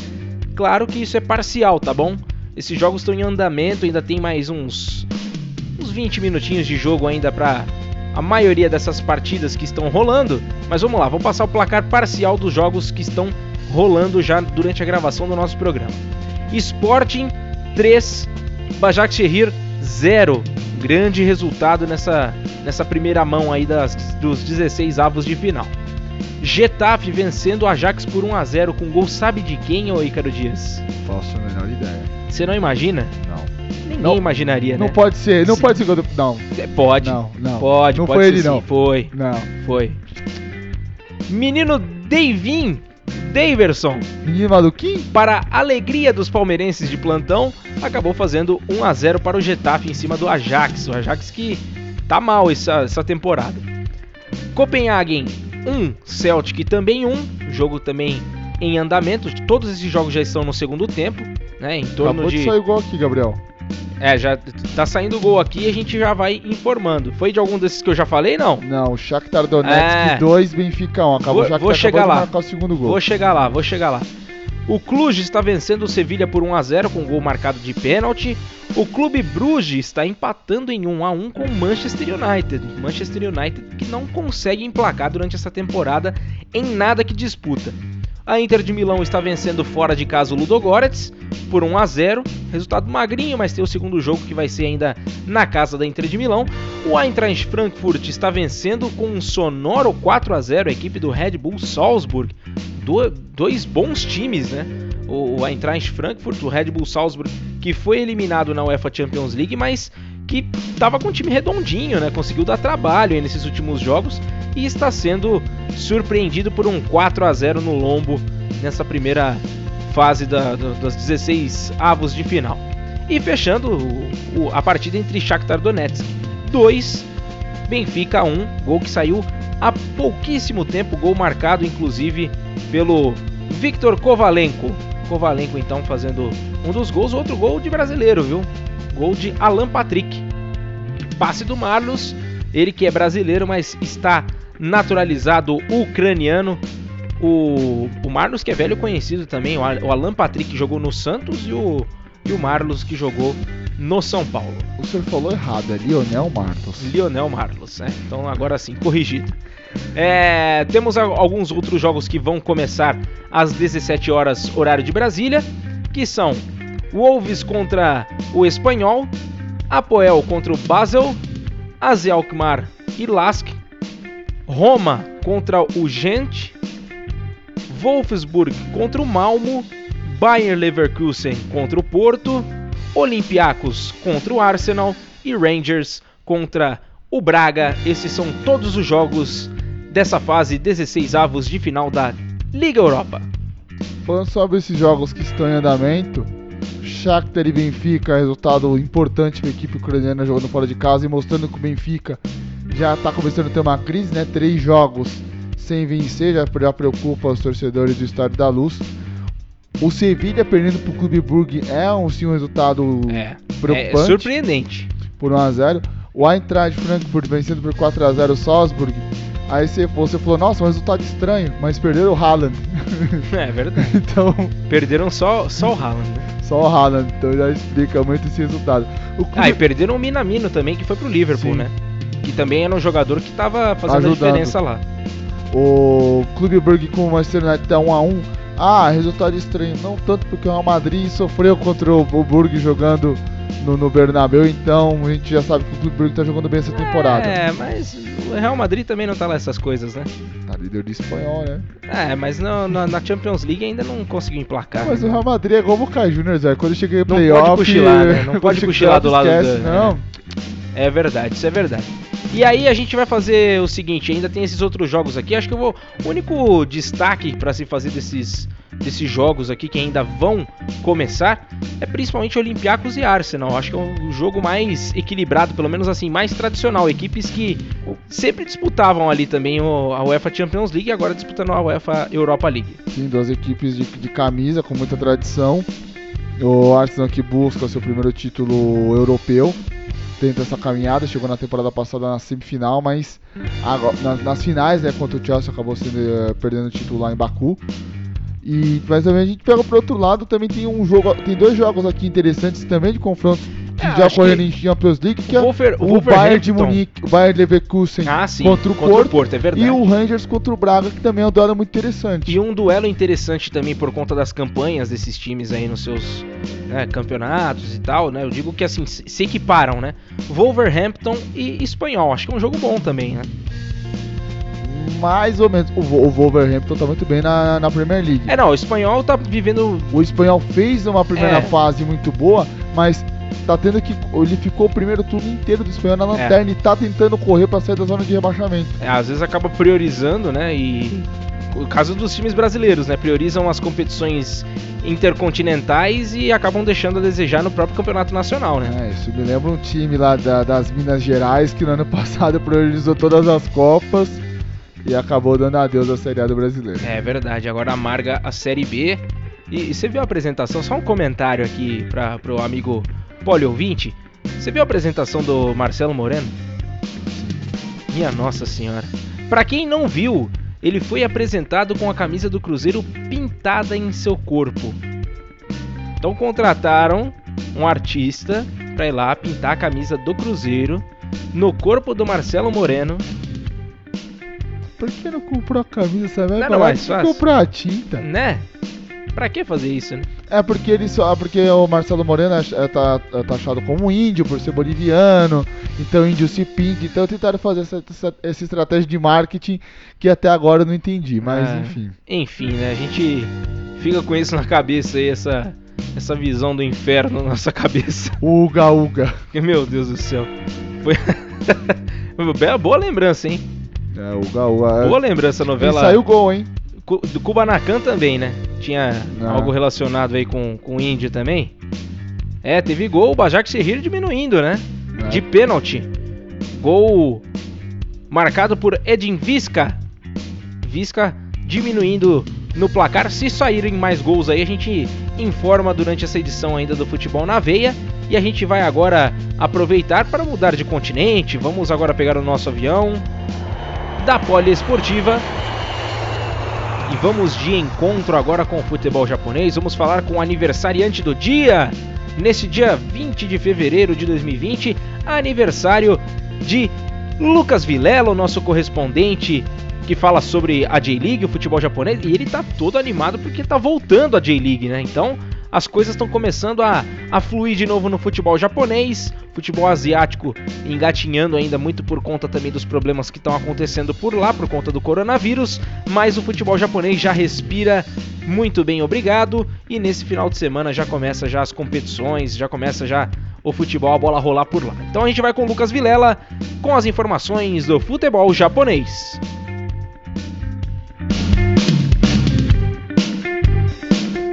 Kunichiwa Yujin, Ícaro Dias, Gabriel Max, a todos que estão nos ouvindo, o boletim japonês desta semana traz as informações sobre os times na Champions Ásia e o retorno da J-League, o campeonato japonês.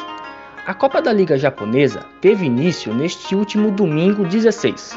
São quatro grupos com quatro integrantes em cada. Pelo grupo A, o Frontale recebeu os times Expulse e goleou por 5 a 1. Destaque para o gol do brasileiro Leandro Damião. Por outro lado, o Kashima Antlers foi até Nagoya enfrentar o Nagoya Grampus e perdeu pelo placar mínimo. Gol do brasileiro Matheus dos Santos Castro. No grupo B, teve duas goleadas. O Urawa Reds recebeu o Vegalta Sendai e venceu por 5 a 2. Já o Cerezo Osaka fez 4 a 1 no Matsumoto Yamaga dentro de casa. O brasileiro Bruno Mendes marcou duas vezes no confronto. Pelo grupo C, o Consadole Sapporo visitou o Sagan e venceu por 3 a 0. Já o Yokohama FC recebeu o Sanfrecce Hiroshima e perdeu por 2 a 0. Destaque para os gols dos brasileiros Douglas Vieira e Leandro. Pelo grupo D, o Kashiwa Reysol visitou o Gamba Osaka e venceu pelo placar mínimo. Já o Shona encarou o 8 a 30 e também venceu por 1 a 0. O gol da vitória foi marcado somente nos acréscimos da etapa complementar após cobrança de pênalti. Os times entram em campo pela segunda rodada da fase de grupos na manhã da próxima quarta-feira, 26, às 7 horas da manhã, horário de Brasília. Pela Champions League Asiática, o FC Tóquio venceu o Pert Glory por 1 a 0 em casa nesta última terça 18. O gol foi, foi marcado pelo brasileiro Leandro na etapa complementar. Assim, o time da capital da Terra do Sol Nascente está na liderança do grupo F, com 4 pontos ganhos. Na quarta, 19, Vissel Kobe e Yokohama Marinos seguem com 100% de aproveitamento, com duas vitórias em dois jogos. A equipe de Kobe ganhou do Suwon Bruins fora de casa por 1 a 0 e é líder do grupo G. Por outro lado, o Marinos goleou o Sydney FC em casa por 4 a 0 e ocupa a liderança do H. Nessa sexta-feira 21, a J-League, o campeonato japonês, vai estar de volta. O jogo que abre o torneio será entre Shonan e Urawa Reds, às 7 horas da manhã, horário de Brasília. No sábado 22, às 2 horas da manhã, o Vegalta Sendai recebe o Nagoya Grampus e o Sagan Tozu visita o Frontale. Às 3 horas da manhã, o Kashiwa Reysol encara o Consadole Sapporo em casa. Já o 8 joga com o Cerezo Osaka no estádio Nagai. No domingo 23, à 1 hora da manhã, o FC Tóquio visita o Chinos S Pulse. Às 2 horas da manhã, o Yokohama Marinos, atual campeão da J-League, recebe o Gambosaka. O time dirigido por Antônio Carlos Zago vai até Hiroshima enfrentar o Sanfrecce. Às 4 horas da manhã, o jogo que encerra a rodada fica entre Vissel Kobe e Yokohama FC no Novi Stadium Kobe. Este foi o boletim japonês desta semana. Eu sou Lucas Vilela para o Futebol na Veia e Rádio Poliesportiva. Aqui o futebol corre com mais emoção. Aí o futebol japonês, né, sendo bem representado pelo Lucas Vilela. Inclusive mandar um abraço para ele que além do aniversário dele hoje ele está passando por, por algo especial também, né? Claro que que, que tem uma é, preparação, preparação toda e tudo mais. Muita saúde, muito sucesso para você, principalmente nessa operação que você vai fazer aí que dê tudo certo e que na próxima semana já esteja apto para nos ajudar aqui no Futebol na Veia. Não, Vila, aqui pegou a camisa 10 do Harris e tá tocando com louvor, viu? Tocando bem, tocando bem. E o campeonato japonês que. Amanhã começa, hein? Amanhã começa, amanhã volta. Volta a gente ficar acordado de madrugada para acompanhar o campeonato japonês. É, né? o bom, o bom é que essa abertura dá até para assistir, né? Sim. 7 horas da manhã já é aceitável. Tranquilo. Os outros jogos você que pega, são Você duas... pega aquele sol da manhã, já. É, já dá. E ver Bom Dia Brasil o quê? Vou ver estando do campeonato japonês. Já aproveita, né? A gente já, já vê futebol já para ficar para acordar bem. E pegando os times japoneses na, na Champions League Asiática, Yokohama Marino 100%, Vissel Kobe 100%. Só o FC Tóquio que tá com, é, não tá com 100%, mas venceu um jogo e empatou outro jogo com o Sun da Coreia do Sul. Então aí o, os times japoneses sendo bem representados aí na Champions League da Ásia. É isso aí, ó, o SAD, Sepahan também um jogo a gente falar um pouquinho mais sobre esse campeonato. Vamos aproveitar aqui e passar os resultados sobre essa fase que tá rolando agora.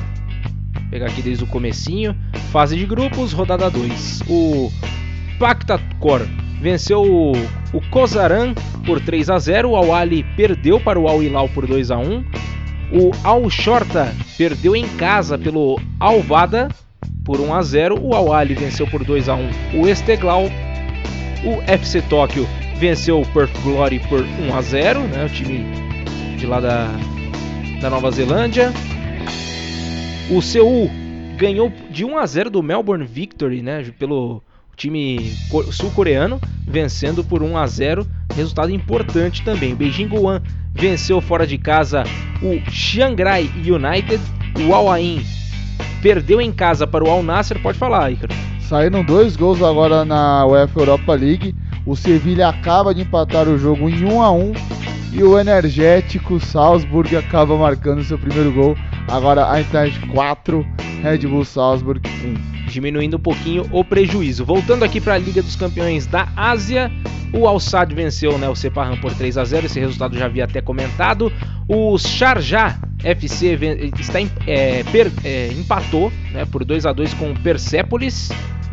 O Al Tawon ganhou por 2 a 0 do Lequia Yokohama Marinos venceu o Sydney por 4 a 0 e o Vissel Kobe venceu o Shuan Blue Wings por 1 a 0, jogo fora de casa também.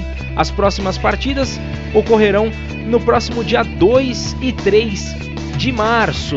É, e você também vai ficar sabendo nas próximas semanas aqui. No, dia 4 de março ainda tem dois jogos, o Sydney e o João Book e o Ulsan Hyundai contra o Perth Glory. Então a gente vai ter as informações no nosso próximo programa também sobre a Liga dos Campeões da Ásia, tá bom? E a gente vai por fim pegar o nosso avião mais uma vez para poder falar com vocês agora direto da China, né? É claro que não direto assim, tão direto assim, né? Coloca a máscara. Ele, é, ele tá por aqui, né? Tá, tá são, são e salvo o nosso querido Leonardo Abraão com as informações sobre o futebol chinês que segue parado e pelo que tudo indica só jogos a partir de abril. Então, você que está ligado e gosta de acompanhar o campeonato chinês, somente em abril as coisas vão voltar ao normal, claro que se tudo correr bem, né? Que muitas mortes ainda estão ocorrendo por conta do coronavírus, já são quase duas mil pessoas que entraram em óbito por conta dessa doença, né? E vamos aguardar. Por enquanto ainda a bola não está rolando e os jogadores brasileiros têm muito já querendo voltar para cá para o Brasil. Caso que o Hulk está sendo monitorado pelo Palmeiras, o Paulinho monitorado pelo Corinthians, Renato Augusto monitorado Renato Augusto Timão. também, né? Então é, esses times estão passando por maus bocados e os jogadores também já estão com medo de tudo isso. Então vamos ouvir agora o que Leonardo Abraão tem a nos dizer sobre o campeonato chinês.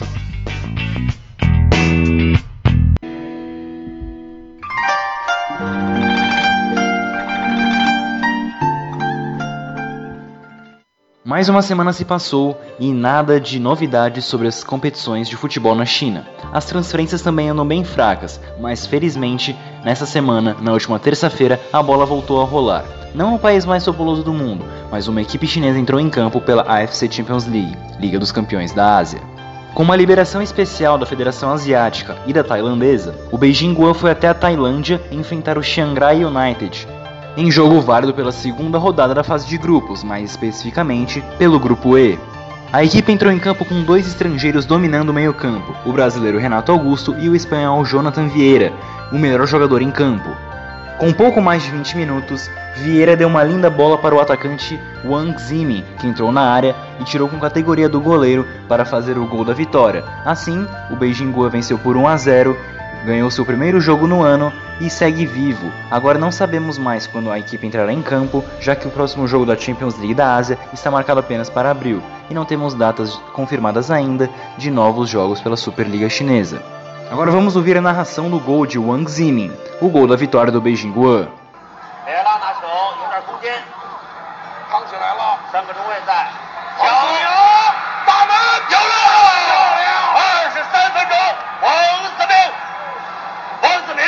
Sobre o mercado de transferências, temos alguns rumores envolvendo o futebol brasileiro. Paulinho e Renato Augusto são especulados no Corinthians, enquanto o Hulk tem seu nome ligado ao Palmeiras. Vê a negociação como muito complicada, já que o atacante recebe uma fortuna no futebol chinês e não se sabe se estaria disposto a abrir mão de grande parte do seu salário. Uma transferência confirmada foi o atacante Marcelo Moreno, que deixou o Shijazuang Everbright, que agora vai disputar a primeira divisão, e voltou ao Cruzeiro para disputar a Série B do Campeonato Brasileiro. Essas foram as informações do futebol chinês. Eu sou Leonardo Abrão para o Futebol na Veia e Rádio Poliesportiva. Aqui o futebol corre com mais emoção. A gente estava até comentando em off aqui, não tem muito sentido o que o Marcelo Moreno falou, né? Não queria jogar a Série B lá, mas veio jogar a Série B aqui. Não, não tem sentido desde 2013, que ele falou que na época que ele que, que iam levar ele pro Palmeiras, ele não. Jogar a segunda divisão não quero jogar não, quero jogar a primeira, vou lá pro Flamengo, depois vou jogar no Cruzeiro. Mas o amor pelo Cruzeiro falou mais alto, Ícaro Dias. É, é amor mesmo, porque salário que é bom, ó. Tá feia a coisa lá no Cruzeiro. Né? É, ali, ali fechou a torneira. E saiu o segundo gol da Inter de Milão, rapaz. Opa, isso é bom, hein? Já tem 5 minutos de acréscimo lá, lá na Bulgária. Internacional de Milão 2, Ludogorets 0. Dá pra ver aí de quem foi o gol ou não? Opa, a gente já encontra aqui pro Pode Ouvinte. E o acréscimo lá não para, viu? Aumentou de novo? Aumentou pra mais um. Vamos a 96. Ah, o, o, gol foi de pênalti, né? Do Romelo Lukaku. Ah. Por isso que o tempo tá mais estendido também. Deve ter dado um. Primeiro gol do Christian Eriksen. Ele que veio dessa nessa janela, né? Do, dos Spurs para o Internacional e o segundo gol de Romelu Lukaku. Começando bem por lá, né, o Christian Eriksen, né? Ah, também pela bagatela que ele foi também, É, não começar bem, a torcida da, da Inter nem gosta de cobrar. Tem que compensar, né? Se não compensar todo o esforço gasto aí, não dá certo. E nos outros jogos, só passando aqui, já estão todos bem no finalzinho já, né? O Sporting 3, Başakşehir 1, Getafe 1, Ajax 0, Copenhague 1, Celtic 1, perderam um pênalti, né? O Copenhague perdeu um pênalti com o Jans Stag. Ele acabou perdendo o pênalti, então o time do Copenhague não consegue vencer, pelo menos por enquanto. Ainda tem uma bolinha ainda para rolar, ainda está nos acréscimos. Pode ser que essas coisas ainda podem mudar ainda, mas é bem provável que não, que siga dessa mesma forma. Encerrado o jogo da Inter, 2 a 0 encerrado também lá em Frankfurt. O Ein- o Eintracht Frankfurt vence o Eintracht Deu, deu uma enrolada aí, cara. Vai lá, de novo, respira. Eintracht Frankfurt. Isso, Eintracht 4. Frankfurt. O Red Bull Salzburg, um encerrado o jogo. É, Boa, é- boa. é o cansaço Olha, já, meu Ó a velho. boca maldita aí, eu falei, ó, que provavelmente não ia sair mais nada. Ó o segundo gol do Getafe pintando aí. Não. Mais um gol brasileiro. Sabe de quem? Não pode ser demissão de novo, não. Não, não, agora não foi, não. Agora foi do Kennedy. Kennedy fazendo o segundo gol Ah, o Kennedy do que, era do, que é do Chelsea que tem emprestado. Isso, ele mesmo. Ele mesmo. Então, dois gols brasileiros aí nesta. É, Anthony David Neres não tem que ralar bastante pra Ah, bom. esse jogo, viu? Ah, vão, viu? Ah, vão bastante. Lembrando que ainda vão ter os jogos da volta, né? Então não precisa se preocupar tanto, né? O torcedor do Ajax, quer dizer, precisa, porque 2 a 0 já no primeiro jogo já é complicado, né? É bem complicado. Em andamento ainda. Nós temos o Cluj empatando com o Sevilha em 1 a 1, Clube Brugge 1, Manchester United também 1 e o Shakhtar Donetsk 2, Benfica 1. Teve mais um jogo que terminou aqui. Deixa eu confirmar qual o jogo que que acabou neste momento.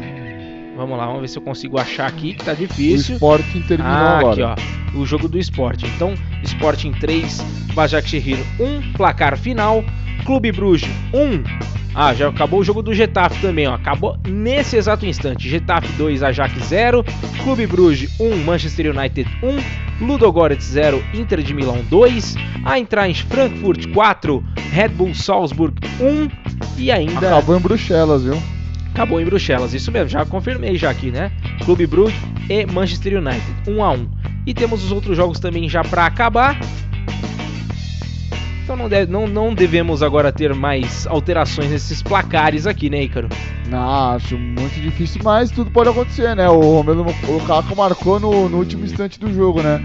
Lá jogando na Bulgária, então... Se sair um pênaltizinho, Vai sair, mas acho que eh, vamos torcer para que não saia, para sair redondinho no nosso podcast. Na próxima semana, o Ed Toski eh, traz todos os resultados aí da, da Liga Europa. Bom, se tiver alguma mudança a gente aciona aqui, mas o fato é que a gente já vai se despedindo já do nosso programa dessa semana. Gostaria de agradecer mais uma vez Ícaro Dias. Muito obrigado, Gabriel Max. Muito obrigado ao Poli Ouvinte. Lembrando que hoje tem jogo, o jogo Campeonato Paulista pela Rádio Poliesportivo É. em parceria com Futebol na Veia. É Palmeiras versus Guarani. Guarani. Duelo Alviverde hoje, né? Nessa gravação de programa né, no dia de hoje, quinta-feira. Você ouve já no Spotify, daqui a pouquinho já vai estar pronto lá no Spotify. E você poderá ouvir mais tarde o jogo entre Palmeiras e Guarani, com narração de Elaine Trevisan, comentários de Leandro Leite e reportagem e operação técnica deste que vos fala Gabriel Max. E sábado também tem jogaço na Poliesportiva, né? Tem, Oeste e São mais. Paulo. Oeste e São Paulo também válido pelo Campeonato Paulista. Esse jogo comandado pelo Paulo Arnaldo, né? Se espirrar, se espirrar saúde, viu? É, o Paulo Arnaldo, quem mais tá com ele, você lembra? Leandro Leite, se eu não estou lembrando. Leandro Leite tá com ele e tem mais alguém pra fazer as reportagens, acho que vai ter mais alguém ainda, hein? Mas a gente confirma depois. Isso daí é um assunto pra outra hora. Mas importante que teremos essas duas transmissões para o Poliouvinte estar acompanhando em www.radiopoliesportiva.com.br ou www.futebolnaveia.com.br Também você pode escutar pelo, pelo Radiosnet Isso. e Tuning, e os sites também. É isso aí, no Radiosnet e Tuninho é só você procurar por Rádio Poliesportiva que você poderá ouvir sem nenhum custo. Terminou o Shakhtar Donetsk 2, Benfica 1. Agora só tá faltando Cluj 1, Sevilha 1. Tá bem no finalzinho o jogo.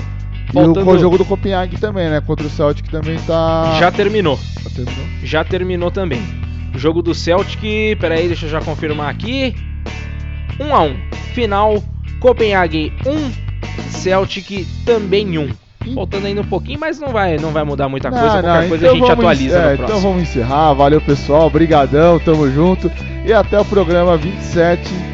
Não saia daí. Semana que vem tem carnaval, então eu vou pular o carnaval. Olha só. Vou pular o carnaval na minha cama dormir os quatro dias. Olha a cabeleira do Zezé. Será? Não? Não, ah. não. Então tá bom, deixa pra lá. Isso, é, essa parte de cabelo não, não sou a melhor pessoa para opinar, viu? tá certo, Ícaro. Gostaria de agradecer também, eu sou Gabriel Max, tive essa oportunidade mais uma vez de estar aqui apresentando o Futebol na Veia para vocês. Até a próxima semana. Acompanhe né, os jogos na Poliesportiva juntamente com o Futebol na Veia. Não deixe de participar também. Mande seu recado, deixe lá o recadinho também no nosso YouTube. Lembrando que Sempre sai às sextas-feiras o nosso programa, então se você perdeu em algum lugar, você consegue ouvir novamente, tá bom? Muito obrigado a todos, até a próxima semana, valeu, fui!